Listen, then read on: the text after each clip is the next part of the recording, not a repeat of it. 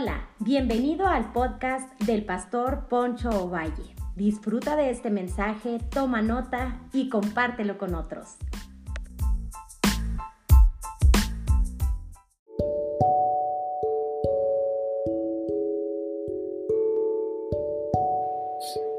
Hola, hola, bienvenidos a otro episodio más que le he titulado Ser antes de hacer. Y quisiera leer Hechos capítulo 6, versículo 2 y 3. Dice, de manera que los doce convocaron a todos los creyentes a una reunión. Dijeron, nosotros los apóstoles deberíamos ocuparnos, ocupar nuestro tiempo en enseñar la palabra de Dios y no, y no en dirigir la distribución de alimentos. Por lo tanto, hermanos, escojan a siete hombres que sean muy respetados y que estén llenos del Espíritu Santo y de sabiduría. A ellos les daremos esa responsabilidad. Wow, me sorprende mucho ya que una tarea tan sencilla hay unos requisitos que se les piden a estas personas para poder servir las mesas. Y quisiera introducirme y quisiera decirles que el ser humano siempre quiere hacer lo que no es, eh, como los niños, es como los niños, ¿no? Es una naturaleza que a veces venimos batallando. Los niños en su naturaleza quieren hacer cosas a las cuales no están preparados. Por ejemplo, usted ve a un niño que quiere manejar un vehículo y le pide al papá, siéntame en el volante, aunque el niño tenga 3, 4 años, 6 años, quiere hacer algo que no puede hacer. Entonces, necesita ese niño primero ser para poder hacer. Necesita ser mayor, necesita ser una persona adulta con licencia de conducir para poder manejar ese vehículo. Entonces, algo de esto tiene que ver con la autoestima y de la autosuficiencia que son grandes piedras de tropiezo para nosotros. La impaciencia nos caracteriza como seres humanos, pero tenemos que ser antes de hacer, si no sufriremos las consecuencias. Para una tarea tan simple como la de los apóstoles, establecieron ciertos criterios relacionados con el carácter de las personas que deben de servir. Por eso es muy importante que el carácter sea trabajado en el interior de la persona para así poder hacer si no puede, si no es una persona que ha trabajado, si no has ido a la presencia de Dios, ha sido pulido por Dios, Dios no lo va a poder usar de una manera efectiva. Entonces, lamentablemente, servir antes de estar listos no solo puede llevar al error, sino también a la deformación del carácter cuando nos enorgullecemos. La Biblia habla, dice que no caigamos en la misma condenación que cayó el diablo, ¿verdad? Cuando las personas son neófitas. Dice que un neófito no gobierna la casa del Señor sino, porque, sino que caerá en la misma condenación que cayó el diablo. El diablo se enorgulleció y quería ser el número uno. Entonces, cuando no estamos preparados para servir y dirigir a personas, podemos enorgullecernos y ahí es donde sale nuestro carácter que no está completamente formado por la palabra de Dios. Recuerde que hay un tiempo para todo, así como para hacer antes de hacer. Eclesiastes 3.1 dice que hay un tiempo para todo, ¿verdad? Eso usted lo puede leer ahí detenidamente. Eclesiastes 3.1 habla de eso. Hay tiempo para todo. Y un tiempo de crecimiento, de gestación y de formación, de carácter y de proceso en la vida del cristiano. Eso, eso le pasó a Juan Marcos cuando él decidió separarse del primer viaje misionero junto con el apóstol Pablo. O sea, bueno, él se separó del apóstol Pablo. Eso lo vemos en Hechos capítulo 13, versículo 13. Quizá Marcos no estaba listo para este tipo de trabajo ministerial. Quizá, le faltaba eh, fortaleza de carácter que se puede adquirir con el tiempo. Y ese es el mismo Juan, es el mismo Marcos que lleva el evangelio, que el evangelio lleva su propio nombre. ¿Qué quiere decir esto? Que en un momento Juan Marcos no estuvo listo para un viaje misionero hasta que fue procesado y es el autor de uno de los evangelios. A veces no estamos listos para hacer porque no hemos llegado a ser, a ser transformados por Dios. El crecimiento espiritual nos capacita para el servicio a Dios y ser una bendición y no un problema. Híjole, las personas que no han sido transformadas y que no han llegado a ser primero discípulos de Jesús, son personas que se vuelven un conflicto en donde quiera que están, no solamente en la iglesia, sino en su familia, en su trabajo, en cualquier lugar donde ellos están. Como hay algo dañado en su corazón, emociones fracturadas, no pueden mantener relaciones sanas. Pero quiero seguir avanzando. Para así poder entender esto debemos de de checar muy bien estas situaciones que venimos arrastrando. Y lo primero que encuentro es que, que analicemos cómo llegamos a la familia de Dios. Nuestra llegada a la familia de Dios. Nuestra llegada a la familia de Dios. Algunos llegamos con fracasos, algunos abandonados por los padres, traicionados, objetos de burla y de rechazo. Recuerde que para poder ayudar a otros debemos estar bien primeramente. Estamos en un, estamos en un proceso de santificación. Hay personas que llegan con heridas emocionales a la iglesia de una manera tan triste, de una manera tan, a veces uno eh, eh, los ve y dice uno necesitan la ayuda de Dios para que ellos puedan ser sanados interiormente. Si alguien no está listo para dirigir a su propio mundo, mucho menos lo estará para dirigir el mundo de, de a su alrededor. Y fíjate, eso es lo que Pablo habla a los Corintios, capítulo 3, versículo 1 al 3 de la primera carta, dice, amados hermanos, cuando estuve con ustedes, no pude hablarles como lo haría con personas espirituales. Tuve que hablarles así como, como si pertenecieran a este mundo y como si fueran niños en la vida cristiana. Tuve que alimentarlos con leche, no con alimento sólido, porque no estaban preparados para algo más sustancioso. Aún no están preparados, porque todavía están bajo el control de su naturaleza pecaminosa. Tienen celos unos de los otros y pelean entre sí. ¿Acaso eso no demuestra que los controla la naturaleza pecaminosa, no vivan como la gente del mundo, les dice Pablo. Entonces, imagínense, me sorprende mucho porque Pablo aquí les habla y son personas que habían nacido de nuevo, pero necesitaban ser transformadas y llegar y empezar el proceso de la santificación.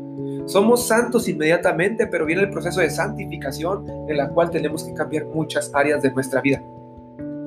Imagínense que hubiera escogido personas con estas características. Imagínense que si la, eh, se hubieran escogido con estas características que menciona Pablo a la primera carta a los Corintios, capítulo 1 al 3. No, sería un caos. Sería un caos en la casa de Dios, sería un caos para la predicación del Evangelio. Pablo se dio, les dio a beber leche, es decir, les habló de cosas sencillas que pudieran entender. Hay personas que se han quedado estancadas espiritualmente y si les tiene que regresar a esas situaciones simples y en ocasiones se ofenden, pero es que no han salido de esa inmadurez y necesita uno regresar a darles de beber leche porque no están preparados para alimento sustancioso y sólido. Entre ellos se manifiesta inmadurez, ya que se seguían a las personas y no a Jesús. Primera carta a los Corintios, capítulo 3, versículo 4 dice, cuando uno de ustedes dice, yo soy seguidor de Pablo, otros dicen, yo soy seguidor de Apolos, ¿no actúan igual que la gente del mundo? Una vez más vemos que estas personas inmaduras, ellos seguían a las personalidades, a los humanos, pero no seguían a Jesús. A veces yo creo que todos caemos en esas situaciones y tendemos a endiosar o a poner en un pedestal a personas que no deben de estar en ese pedestal y el único que debe estar ahí es Jesús, ya que Jesús es perfecto. Entonces, Pablo les dice que todavía están bajo el control de su naturaleza pecaminosa. Les dice, ¿no viven como la gente del mundo? Una pregunta retórica que va implícita a la respuesta porque su conducta era evidente. No dejemos que la naturaleza pecaminosa nos controle. Algunos son controlados más que otros según el grado de santificación. Aquí sí quiero decirte algo, hay algunos que son más espirituales que otros y se ven la conducta, se ven sus reacciones. Con frecuencia, hay los frutos de la carne. ¿Te imaginas que, que con todas estas luchas empiezas a dirigir a un grupo de personas en la iglesia? Imagínate nomás, porque con frecuencia los frutos de la carne se manifiestan en las personas, pero imagínate esas personas que tienen problemas emocionales y problemas de carácter y de sumisión y de espiritualidad. ¿Te imaginas que, con todas estas luchas se empiezan a dirigir a un grupo de personas en la iglesia? ¡Wow! Se vuelven un caos. Como dijo André Murray, dijo André Murray, el orgullo tiene que morir en usted o nada del cielo puede vivir en usted. ¿Cómo se demuestra la falta de, la falta de madurez en la, en, la, en la falta de santificación? Ahí es donde se demuestra la falta de madurez donde no hay santificación, donde no hay progreso, donde no estás creciendo espiritualmente. Entonces, por eso Pablo, cuando habla, bueno, cuando los apóstoles hablan y quieren escoger a personas para que sirvan las mesas, tienen que destacarse con un crecimiento y una madurez de carácter. Pero quiero seguir avanzando. ¿Cómo llegamos a la familia de Dios? Llegamos a la vida cristiana nacidos de nuevo, pero afectados por el pasado. Segunda Corintios 5, 17. Dice, esto significa que todo lo que pertenece a Cristo se ha convertido en una persona nueva. La vida antigua ha pasado, una nueva vida ha comenzado. Yo creo que todos creemos en este pasaje que estamos en Cristo, le pertenecemos a Cristo. Comienza una nueva vida. Pero esa vida comienza cuando empieza el proceso también de la santificación. Empieza el proceso de trabajar las áreas del corazón. La realidad es que llegamos afectados, necesitamos aceptar eso. Nuestra tendencia siempre será buscar culpables en vez de entender por qué somos como somos y por qué nos sentimos como nos sentimos. Nosotros nos vemos, nosotros vemos las cosas, no vemos las cosas, disculpa, nosotros no vemos las cosas como son, sino como nosotros somos. Nuestra cosmovisión es mundana. Nuestra cosmovisión es, es mundana. La cosmovisión bíblica y la cosmovisión secular no es la misma. Esa cosmovisión tiene que ser cambiada. Tenemos que mirar la vida como la ve Jesús y como la expresa las escrituras. La única persona que tiene una perspectiva completamente correcta es Dios. Cambiemos nuestra manera de pensar con la palabra de Dios. Entramos en una, con una sobrevaloración de nosotros mismos cuando llegamos al Evangelio. Entramos con una sobrevaloración de nosotros mismos. Creemos que valemos más de lo que realmente valemos. Nos sentimos superiores a los demás y emitimos juicio. Quizá nunca hemos predicado un sermón, pero podemos asumir que lo podemos hacer mucho mejor que otros. Sentimos esa sobrevaloración. Sentimos que somos superiores a los demás. Así llegamos al Evangelio. Entonces, por eso quiero llevarte a cómo autoevaluarnos para así poder ser y así poder hacer. Y lo que quiero llevarte es cómo el autoevaluarnos. Y son algunas cosas que quise yo agregar aquí, que analices y a lo mejor Dios va a ministrar tu corazón, donde tú tienes que checar que hay, una, hay madurez espiritual en tu vida. Estas son las, unas señales, algunas señales de madurez espiritual. Primero, una necesidad muy grande de aprobación. A la menor señal de que el otro no nos aprobó, nos ofendemos, nos irritamos. Así fuera un simple saludo de alguien que ni siquiera se dio cuenta. Hay gente que se ofende porque ni siquiera lo saludan, porque el pastor o el líder o el hermano en Cristo, pues pasó de largo, o se lo topó en la calle, pero iba distraído, no me saludó, qué sangrón. Uh, cómo son, cómo son, este, así son ellos, ¿no? Que mucho amor al prójimo. Esas personas tienen una necesidad muy grande de aprobación y cualquier gesto y cualquier expresión se sienten ofendidos. En el fondo, esta manifestación externa corresponde a una las inseguridades internas. Necesitamos que Dios nos dé una seguridad que Él ya nos aprobó y nos compró con su sangre poderosa. Segundo, el perfeccionismo. El perfeccionismo es una señal de inseguridad. El perfeccionismo no es más que una forma externa de querer controlar nuestro mundo externo. Para que, porque el control de nuestro entorno garantiza nuestra seguridad. No queremos entregarle el control a Dios y creemos que podemos hacerlo mejor. Wow, me sorprende mucho esto porque el control de nuestro entorno garantiza nuestra seguridad. Pero como ese perfeccionismo nos lleva a querer controlar y, ser autosuficientes, pero déjame decirte algo, eso nos lleva a la desilusión porque con, constantemente nos damos cuenta que perfecto solamente hay uno y es Jesús. Tercero, los celos algunos experimentan celos por sus amistades cuando hacen amigos nuevos. Son celosos y nomás los quieren para ellos. Las personas celosas quieren controlar las relaciones de los demás y siempre están ahí viendo cosas que no hay. Gálatas 5, 19 al 20 dice, y manifiestas son las obras de la carne, que son adulterio, fornicación, inmundicia, lascivia, idolatría, hechicería, enemistades, pleitos, celos, iras, contiendas, disensiones, herejías, eso es fruto de la carne, los celos. Es fruto de la carne. Entonces, es una manifestación de la inmadurez de las personas. Quinto, la condenación frecuente a otros. Esta actitud está motivada por su sentido de superioridad. Esta persona tiende a criticar a cualquier persona que no llene sus estándares. Las personas maduras son personas humildes y las personas humildes no se sienten motivadas a condenar a su prójimo. Tiene que ver, esto tiene que ver con la baja autoestima. Siempre están condenando a otros para sentirse bien ellos porque hay una herida en el corazón. Filipenses 2.3 dice, no sean egoístas, no traten de impresionar a nadie, sean humildes, es decir, considerando a los demás como mejores que ustedes. Quinto, resentimiento y falta de perdón. es otra característica de inmadurez. Es evidencia de ira acumulada. Las personas maduras perdonan con relativa facilidad, pero las personas que están heridas batallan para perdonar. Las personas con dificultad para el perdón se ven a sí mismas como víctimas y olvidan que el mayor, la mayor víctima de todas fue el Señor y, nuestros, y nosotros fuimos sus acusadores cuando Él murió en la cruz. Entonces, necesitamos entender, necesitamos perdonar, porque si no perdonamos, eso remuestra que somos personas inmaduras.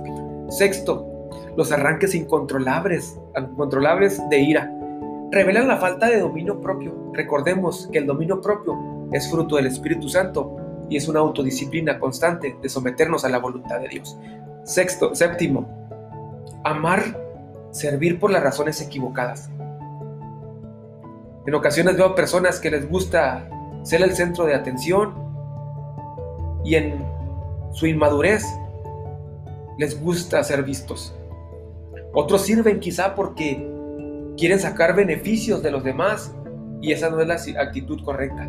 Hay gente que sirve porque eh, obtiene beneficios, porque te prestan, porque me va a firmar de aval, porque me da, porque este, en algo te ayuda o vas a obtener algo de él. Así Jesús nos sirvió. Jesús nos enseñó a servir y a dar sin esperar nada a cambio. Entonces, amar y servir por las razones correctas a los demás demuestra madurez, pero cuando servimos por las razones incorrectas, demuestra una, una inmadurez. 8. Dificultad para reconocer el talento de los demás. Pablo, exhorta, Pablo exhortó a los hermanos que imitaran a Timoteo, a un joven que les dice, sean como Timoteo, imiten a Timoteo. Entonces, cuando tú no reconoces el talento de los demás y las habilidades de los demás y nomás estás criticando, eso demuestra tu inmadurez espiritual. 9. Dificultad para controlar la lengua. Esto revela la falta de llenura del Espíritu Santo. Es una evidencia de madurez espiritual, que es la falta de dominio propio. Santiago 13 dice, la lengua es una llama de fuego, es un mundo entero de maldad que corrompe todo el cuerpo. Puede incendiar toda la vida porque el infierno mismo la enciende. ¡Wow! Controlemos la lengua. Las personas que con facilidad critican, murmuran, hablan mal de las personas, demuestran que son inmaduros y que son un problema. Y si hablan mal de una persona enfrente de ti, van a hablar mal de todos. Van a hablar mal de todos los que se le rodean. Esas personas cuando hablan y critican, revelan lo que hay en su corazón. 10. Dificultad para seguir relacionados de cerca con otros que difieren de ellos. Dificultad para seguir relacionados de cerca con otros que difieren de nosotros. Discúlpame. Cuando difieren de nosotros, no podemos de seguir relacionados cuando hay una inmadurez. Hay una dificultad para seguir relacionados de cerca con aquellas personas que difieren de nosotros. Queremos controlar a otros. Esto refleja la inseguridad. Esto refleja la inseguridad. Si no están de acuerdo, no se sienten cómodas. El control de los demás es una característica de las relaciones codependientes. Queremos controlar a los demás. Entonces, si difieren y si no opinan igual que nosotros, nos alejamos de ellos y, tenemos dificultad para relacionarnos. 11 y última, actitud de sospecha hacia los demás. De todo, de todos, todos de todos tienes una opinión negativa sin conocerlos. Siempre tiene una opinión negativa, nomás por cómo se viste, cómo platica, cómo habla, cómo camina, cómo lo hace. Siempre hay una opinión negativa porque hay una actitud de sospecha hacia los demás. Si las personas te quieren hacer daño, dile a Dios que te dé, que te defienda, para así, pues si ese fuera el caso. Si las personas te quieren hacer daño, pues Dios te va a defender. Si ese fuera el caso, pues no te preocupes, Dios es tu juez y te va a defender. Necesitamos tener una vida emocionalmente madura para poder experimentar la plenitud de la vida en Cristo. Juan 10, 10 dice, el propósito del ladrón es robar, matar y destruir. Pero Jesús dice, mi propósito es darle una vida plena y abundante. Dios quiere hacernos plenos y darnos plenitud, pero el problema es que no entramos en ese proceso de santificación y mientras no entremos a la escuela de Dios, no vamos a obtener los beneficios de la plenitud que Dios tiene para nosotros. Hay una necesidad grande de proceso en las personas. Si no estás listo para seguir a otros, no estás listo para guiar a otros. El buen seguidor aprende sumisión, humildad, paciencia y aprende también a escuchar. El siervo demanda un tiempo de formación de carácter. La integridad no se desarrolla en el servicio, sino que, se, sino que su integridad le precede. Por eso sirven. Pablo esperó siete años en el desierto, Moisés 40 años en el desierto, David fue ungido como rey hasta la mayoría de edad que cumplió 30 años. Las escrituras nos hacen énfasis a esto. Necesitamos madurar. Nos hacen énfasis en el carácter. Necesitamos entender eso. Así que, qué importante entender esto. Así que te hago una invitación a que maduremos y le digamos al Señor, Señor, queremos madurar Queremos avanzar, queremos, queremos crecer. Queremos primero ser antes de hacer. Yo quiero que si voy a servir en mi iglesia, ser una bendición y no crear conflictos. Si voy a dirigir gente, prepara mi corazón. Señor, en mi trabajo, si me van a promover, que el, puesto no me nuble y no me haga soberbio, sino que trabaja mis emociones para estar listo de lo que tú tienes para mí. Así que recuerda, primero hay que ser antes de hacer.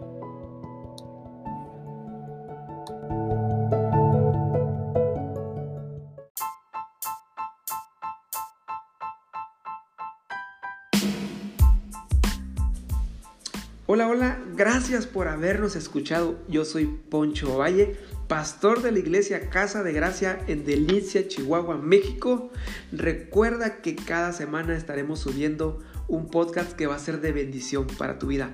Nos puedes seguir como iglesia a través de nuestras redes sociales como Casa de Gracia. Dale me gusta, síguenos para que estés al pendiente de lo que Dios está haciendo. Nos vemos hasta la próxima.